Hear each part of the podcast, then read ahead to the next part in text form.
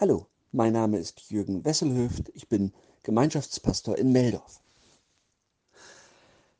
Ich bin ein echter Weltmeister darin, Konflikte zu verschleppen.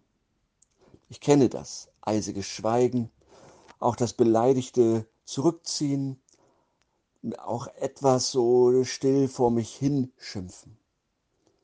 Ich glaube, das kann ich gut.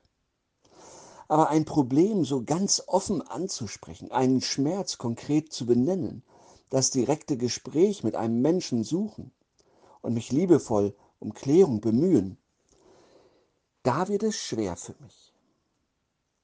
Meine Frau und ich machen es so, dass wir spazieren gehen oder dass wir Fahrrad fahren. Und dabei beschnacken wir die Dinge, die zu beschnacken sind.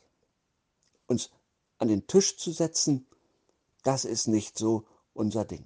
Aber unterwegs sein und dann die Dinge bereinigen, ja, das klappt. Aber bis dahin hat sich manchmal auch etwas angestaut. Aber wir haben eine Möglichkeit gefunden. Wenn ich mich nicht um die Klärung eines Konfliktes bemühe, kann ich daran ja festhalten, dass der andere schuld ist. Ich kann mir immer wieder vor Augen führen, dass ich ja die unschuldige Partei bin und meinen Rachegelüsten freien Lauf lassen.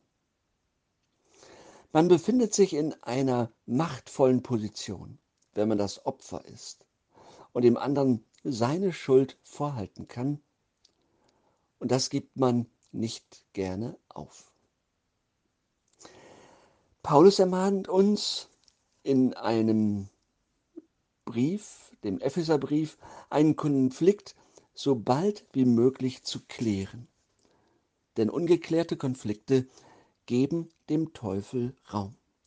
Sie sind das Einfallstor für lieblose Gedanken, für Rachegelüste und Unversöhnlichkeit. Und damit immer für eine Trennung von Gott, der ein Gott der Versöhnung ist. Auch wenn mir das nicht bewusst ist. Meine Unversöhnlichkeit schneidet mich von Gott ab, denn er ist Versöhnung. Und wo ich der Unversöhnlichkeit Raum gebe, drifte ich weg von Gott. Wer die Bitterkeit in sich nährt, verhält sich wie jemand, der Gift trinkt und darauf wartet, dass der andere stirbt. In Epheser 4, da heißt es, zürnt ihr, so sündigt nicht. Lasst die Sonne nicht über eurem Zorn untergehen und gebt nicht Raum dem Teufel.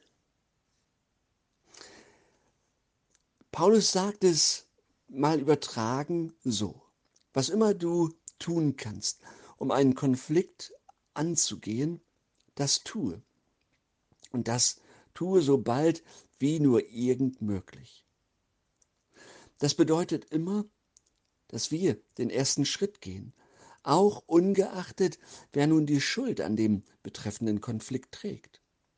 Denn der Einzige, der uns davon abhalten will, ist derjenige, der ein Interesse daran hat, uns von Gott zu trennen.